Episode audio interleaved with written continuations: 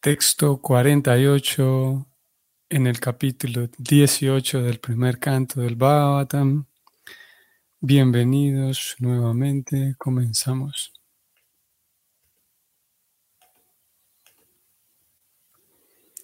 Om Namo Bhagavate Vasudevaya. Om Namo Bhagavate Vasudevaya. Om Namo Bhagavate Vasudevaya. Tirakshritam Vipralabdham Saptaksipta Hata Apim Nasyatat Pratikurvanti Tad Bhakta Pravavampi. La traducción es la siguiente. Los devotos del Señor son tan tolerantes que incluso si son difamados, engañados, maldecidos, perturbados, desdeñados o incluso matados, jamás tienen deseos de vengarse. El significado de Prabhupada es el siguiente. Rishi Shamika también sabía que el Señor no perdona a una persona que ha cometido una ofensa a los pies de un devoto. El Señor solo puede indicar que hay que refugiarse en el devoto. Él pensó en su fuero interno que Maharaj Pariksit podría salvarse si a su vez maldecía al niño. Pero además sabía que un devoto, a un devoto puro, le son indiferentes las ventajas o reveses de este mundo. En virtud de esto, los devotos nunca se sienten inclinados a contrarrestar la difamación, maldiciones, desdeños, etcétera, personales. En sus asuntos personales, a los devotos no les preocupan esas cosas, pero en el caso de que se realicen en contra del Señor y sus devotos, el devoto toma entonces medidas muy severas. Aquí se trataba de un asunto personal y por consiguiente Samika Rishi sabía que el rey no lo contrarrestaría. Así pues, no había más remedio que pedirle al Señor por el inmaduro niño. Qué interesante punto. Ahora volvemos aquí para comentar algo. No debe creerse que únicamente los brahmanas son lo suficientemente poderosos para dar maldiciones o bendiciones a los subordinados. El devoto del Señor, aunque no sea un brahmana, es más poderoso que el brahmana. Pero un devoto poderoso nunca hace mal uso del poder en aras de su beneficio personal. Cualquier poder que el devoto tenga siempre se utiliza en servir al Señor y sus devotos únicamente. Fin del significado. Vaya, un tema muy interesante. Interesante por el tema en sí, por el contenido en sí, la tolerancia, el, respeto hacia la propia persona, muchas cosas aquí que rondan en torno a la tolerancia. Y aparte, aparte del tema en sí que es interesante, muy interesante también el contexto en el cual aparece este verso. Recordemos que, como Prabhupada lo señaló un poco aquí, recordemos que por, quién fueron habladas estas palabras, quién es el que está diciendo esto y en qué circunstancia lo está diciendo. Y es que sucede que el padre del niño, sabiendo bien que el niño ya se metió en problemas, por lo que él mismo le dijo en este capítulo, el niño ya se metió en problemas por haber maldecido a alguien que velaba por la protección de todos, eh, que era el rey. Y entonces el, el sabio, el padre del niño, sabe todas las acciones tienen una consecuencia, ¿no?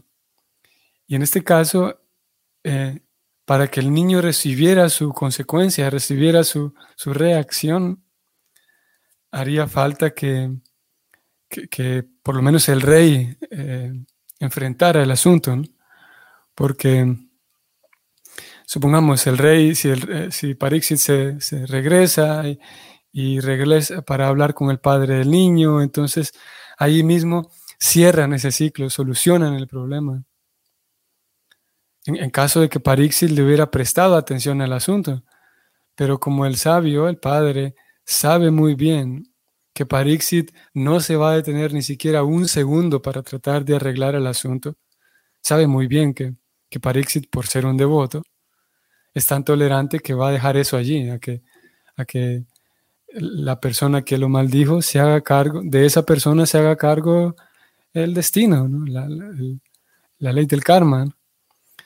Entonces, por el hecho de Parixit no, no regresarse a solucionar el asunto, a cerrar ese tema, entonces el padre del niño sabe muy bien que aquí la única persona es Krishna, porque el devoto, Parixit, a él no le interesó, no, es que no le interesó, sino no estaba, eh, eh, obviamente le interesó el asunto porque tomó cartas en el, asunto, le interesó el incidente porque no, fue indiferente, pues.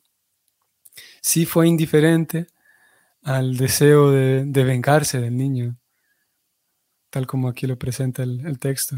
Por lo tanto, el padre sabe, el padre sabe que, bueno, Parixit se fue, la única manera de que este niño reciba y cierre ese ciclo de, acción y reacción es que el, rey lo enfrente, pero el rey nunca va a venir. Podríamos pedirle disculpa al rey, pero el rey ni siquiera va a venir a pedir una disculpa. Así que lo mejor aquí es que vayamos con el jefe directamente, que es con Krishna, a pedirle a Krishna que, solucione esto, que, que disculpe a este niño y, de acuerdo con Prabhupada, sí, definitivamente. En el verso que leímos ayer, de hecho, Prabhupada escribía que se utilizó el, destino, podemos decir, y la, providencia, utilizaron a este niño de tal manera que a un niño se le puede perdonar fácilmente. Así que parece ser que sí, el niño fue perdonado, pero ya la maldición estaba, estaba en curso, ya no había manera de retroceder. Y efectivamente el rey murió al, cabo de siete días. Muy bien. Entonces, vemos aquí el asunto de la tolerancia. Y, y, Prabhupada habló, eh, definió esa diferencia entre el, devoto que se queda tolerante y, y, ¿cómo sería la palabra? Inamovible, imperturbable, siempre que enfrenta ese tipo de cosas para su propia persona.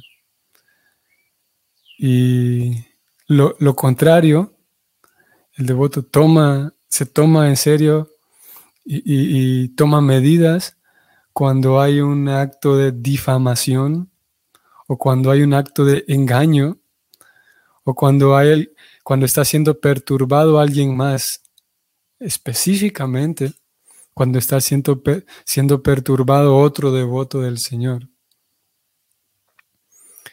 Eh, preocupada fue en esa dirección el significado. Vamos a ver si lo puedo encontrar aquí rápidamente.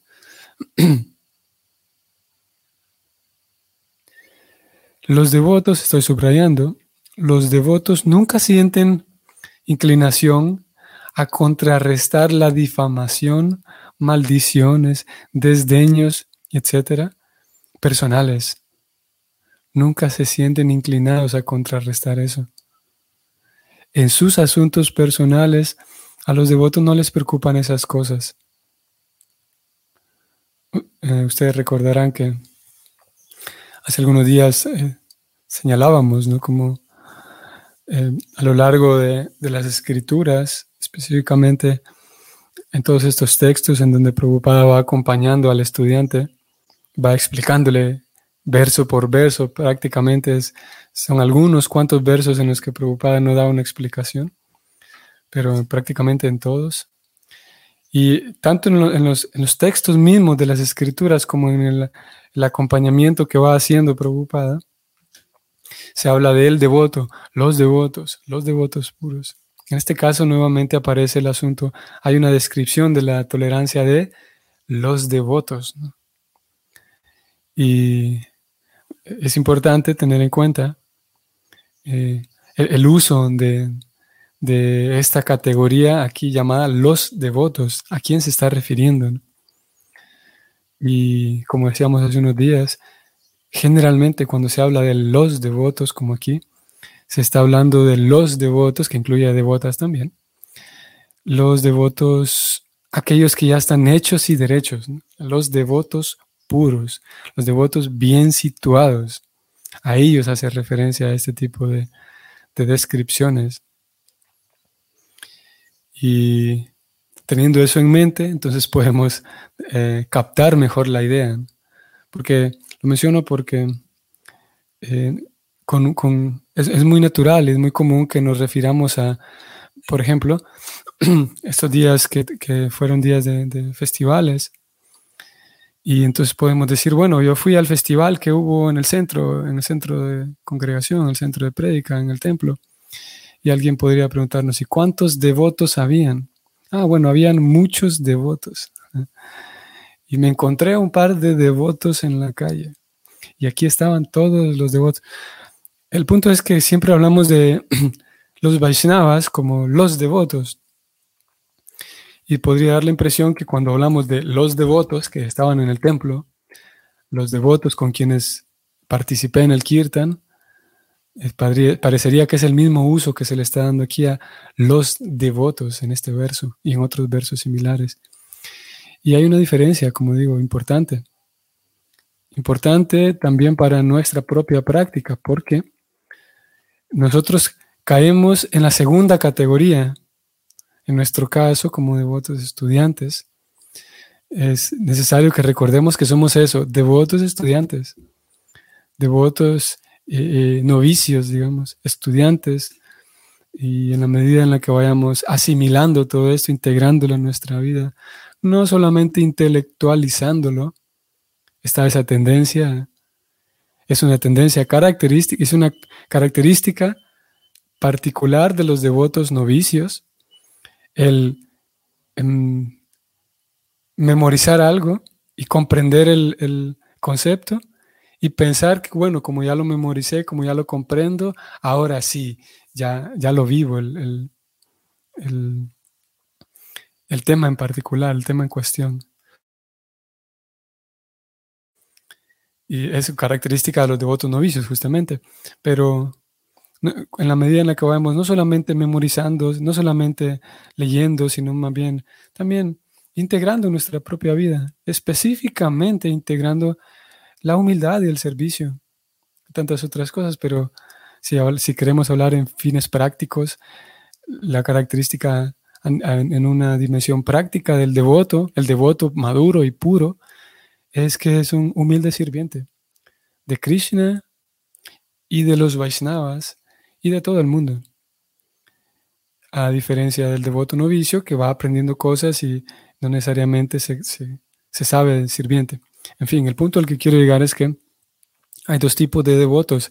Así hay, para esta categorización, para, e, en este tema en particular en el que estamos hablando, están los devotos situados, los devotos puros, los devotos que viven y tienen integrado eso en su vida ya, el servicio devocional.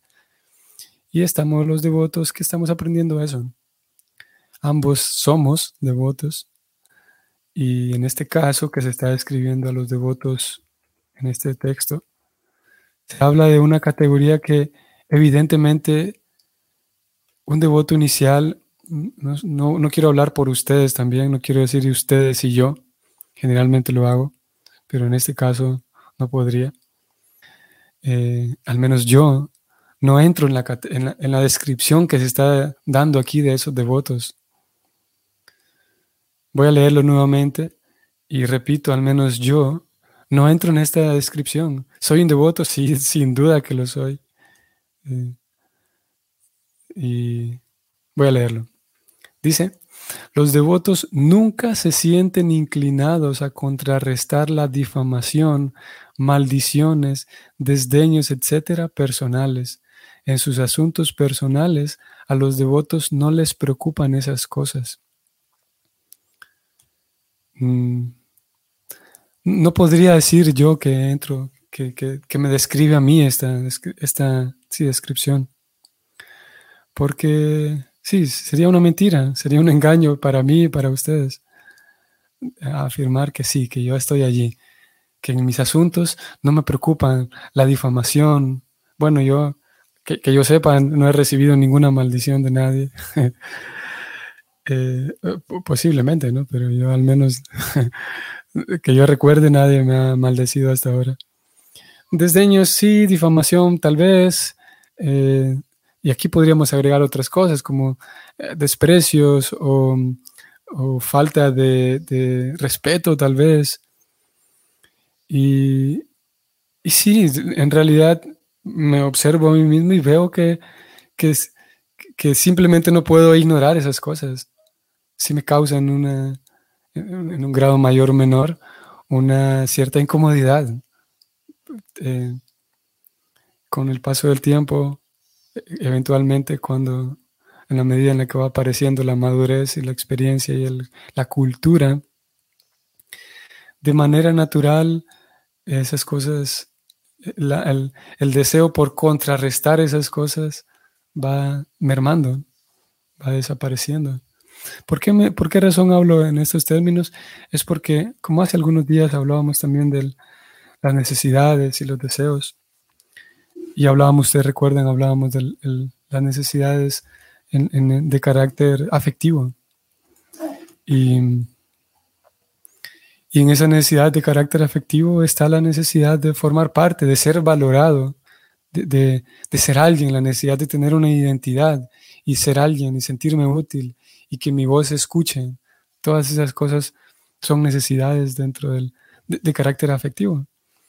Y, por lo tanto, será natural que, el, cuando la persona se percibe no valorada, no escuchada, que su voz no vale, que, no se le pregunta, que no se, que no se le deja participar, que es nadie. Es natural que, vaya a haber una, una desilusión tal vez o una cierta incomodidad. Es natural, así como podría ser completamente natural que, alguien eh, desee, por ejemplo, al momento de comer, quiera, si va a beber un, refresco, que, lo, que quiera beberlo dulce que no vaya a beber un refresco, un fresco de un jugo de piña, pongamos un jugo de cualquiera, sin azúcar. Es, natural, es normal que, nos sintamos atraídos por el sabor dulce, porque es una de las necesidades, en este caso, eh, físicas. Así que, y con el paso del tiempo, e, e, ese, ese, ese crecimiento natural eh, acompañado con la madurez, cuando va llegando la madurez, el, el, el deseo por, por, contrarrestar, porque curiosamente, todos sabemos, no sé si todos lo sabramos, pero, pero curiosamente siempre habrá esos, como aquí se dijo, desdeños, difamaciones, malos tratos, en fin, siempre estarán. Y eso forma parte también de la madurez darnos cuenta, que llega un momento en el que nos damos cuenta de que eso siempre va a estar, porque hay infinidad de percepciones en el mundo, así como hay infinidad de personas, miles de personas, miles de puntos de vista, y por lo tanto, por pura norma, por pura regla de, números y estadística, vamos a, tener dis, ¿cómo se llama? Eh, eh, no vamos a estar acorde con todo el mundo. Eso es como digo, por simples matemáticas. Entonces, naturalmente que, va a haber difamación y etcétera. Y parte de la madurez consiste en saber que eso va a estar allí y que pierdo mi tiempo y pierdo mi energía tratando de contrarrestarlos, tratando de demostrarle a él que yo no soy malo, como ella le dijeron, tratando de demostrarle a ella de que yo sí soy buena persona, como ya, porque ya le dijeron que soy mala persona. Y en fin. Eh, y podríamos eh, Em, observar así el panorama con todos los elementos incluidos en la vida del devoto, sabiendo que el devoto tiene dos, fuentes, a ver, podríamos decir que hay dos razones por las cuales el devoto ya no se interesa en contrarrestar eso. Posiblemente hayan más razones, de momento ahora eh, puedo identificar dos. Dos razones por las cuales el devoto o la devota el devoto situado y maduro, no le interesa esas difamaciones. Número uno, es porque ese devoto eh, em, no, siente al momento de, ser difamado y desdeñado, no siente que necesita la, aprobación de la persona quien lo está difamando. No, se siente menos, no se siente que él como persona, como devoto, como devota, está disminuyendo. ¿Por qué? Porque tiene el cariño verdadero y tiene la amistad y el amor verdadero de los demás Vaishnavas. Y eso es importante, en algún momento lo hemos hablado, lo valioso que es forjar lazos de amistad y de amor verdadero entre los devotos. Y todos sabemos también, como lo acabamos de decir, como hay diferentes tipos de personas, obviamente no podremos ser amigos de corazón, amigos del alma con todo el mundo. Simplemente eso no se puede. Ni siquiera devotos tales como si la Prabhupada. Pero lo cierto es que sí podemos, y sin duda que siempre encontraremos personas con quienes podemos profundizar en una amistad genuina y, verdadera y sólida. Y podemos tener diferentes tipos de, relacionamientos y, y, sin duda que siempre habrá personas con quienes podemos profundizar así en relaciones, como digo, sólidas. Y eso es necesario. Como digo, es una de las razones por las cuales el devoto no se preocupa por por contrarrestar esas difamaciones, porque recibe el amor verdadero y el cariño y el afecto verdadero de sus amigos Vaishnavas. Y sus amigos verdaderos Vaishnavas no se dejarán llevar por esas difamaciones y calumnias y mentiras, porque un amigo me conoce. Y, y sí, hay una relación sólida y firme. Esa es la primera razón. Y la segunda razón es porque el devoto tiene plena, o sí, tiene plena satisfacción de servir a su querido Señor. Porque el devoto sabe que una, a pesar de que muchas personas puedan tener una, una opinión desagradable de su persona, una opinión falsa, digamos, porque alguien se encargó de, de difamarle. Por lo tanto, muchos ahora tienen una opinión fea de él o ella el devoto y la devota saben que eso no interrumpe su servicio a Krishna.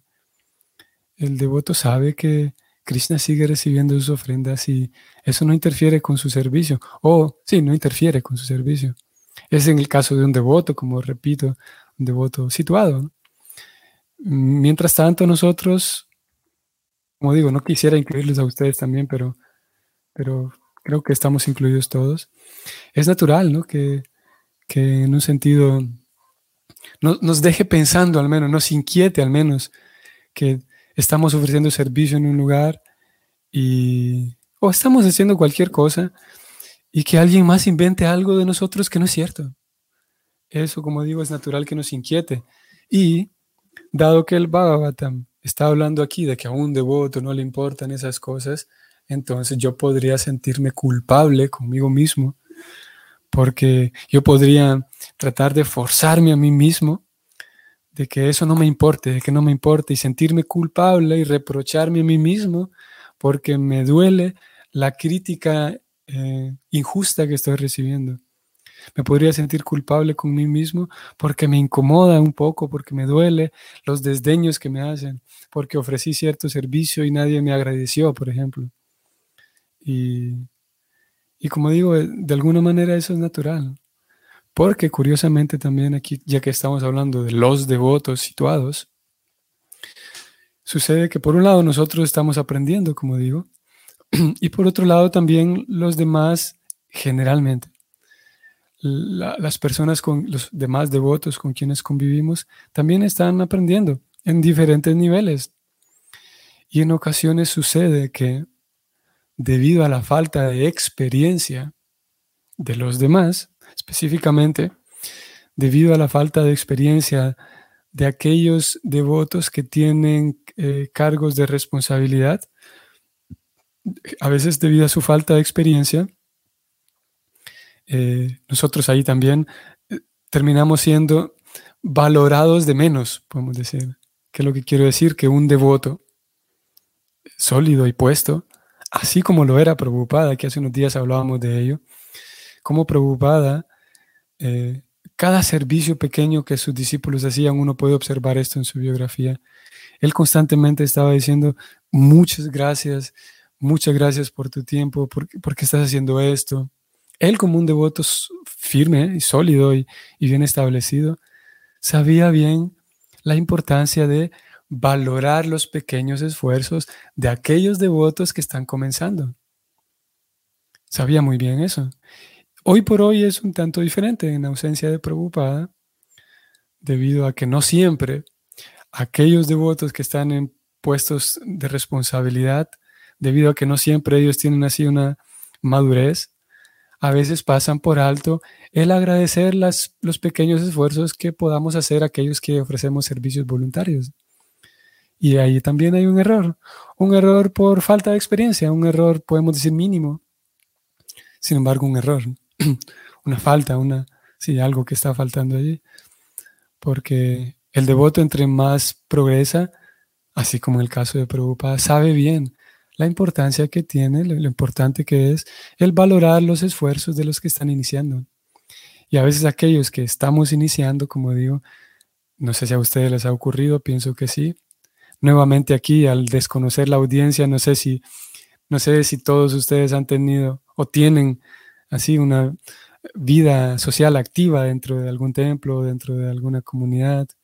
Posiblemente algunos de ustedes que están escuchando simplemente les gusta participar, pero no, no, han convivido tanto en una comunidad Vaishnava, eso lo desconozco.